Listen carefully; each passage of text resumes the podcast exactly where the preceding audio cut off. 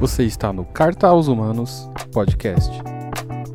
Salve galera, sejam bem-vindos a esse último episódio do estudo de Tiago e hoje vamos falar sobre alguns conselhos pastorais que ele deu aos cristãos daquela época e que nós podemos aí ser muito edificados com ele.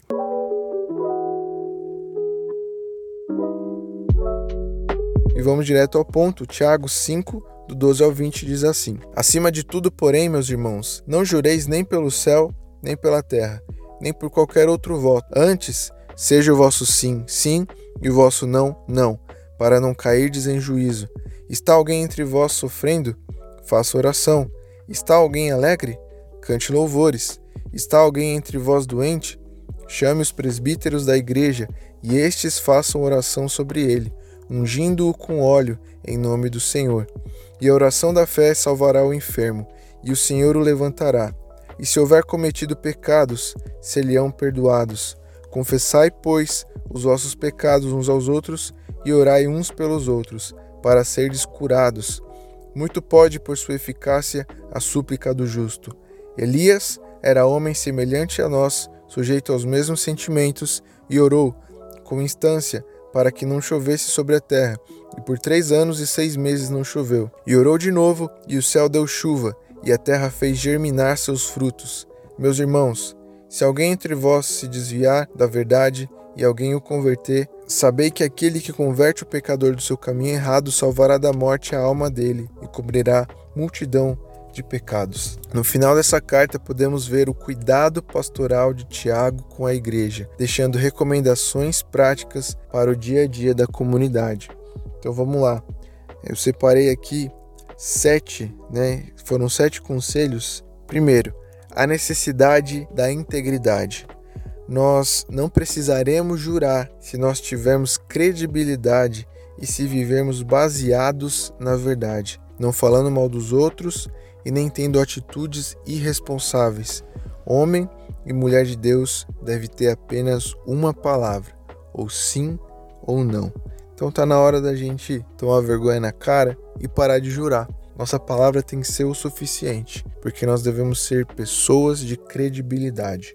Segundo, buscar alívio no Senhor em oração. Falamos a respeito da oração. Ela não deve ser apenas para pedir, mas para se relacionar com Deus. Deus quer nos escutar. Um dia, num spa, pode relaxar o nosso corpo, a gente pode ficar mais bonito, né, um tratamento físico ali por um momento, mas um minuto na presença do Senhor refrigera a nossa alma. Em terceiro, nós devemos adorar a Deus. A nossa alegria é a certeza de que somos salvos por meio de Jesus. Devemos ter uma vida de adoração ao Senhor. Muitos gritam, falam palavrões, soltam fogos quando estão alegres, mas nós dançamos e cantamos louvores a Deus em Sua presença.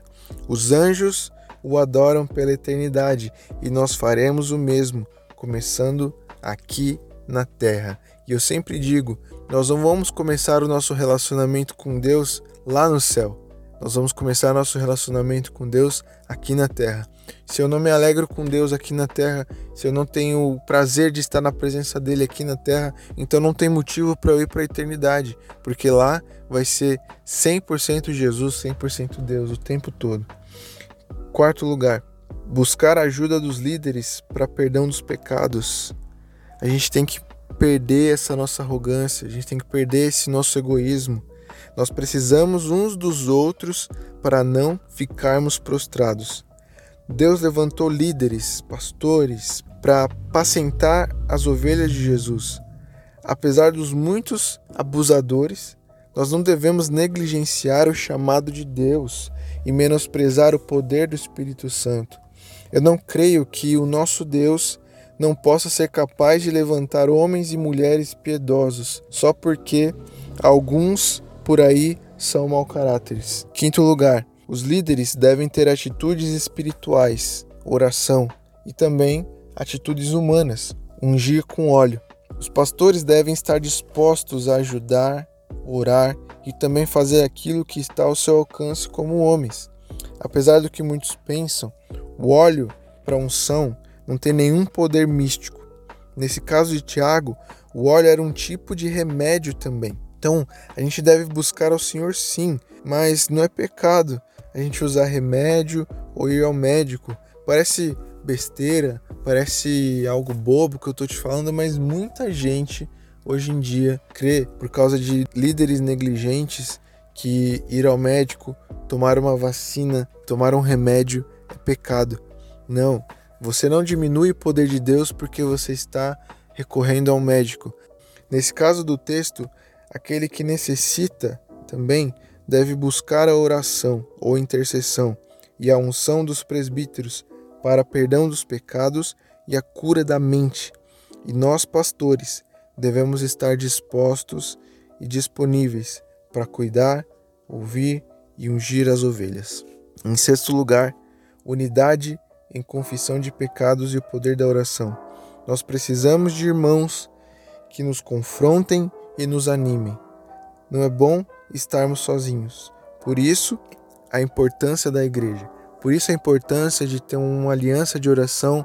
Por isso, a importância de estarmos alinhados com os nossos líderes.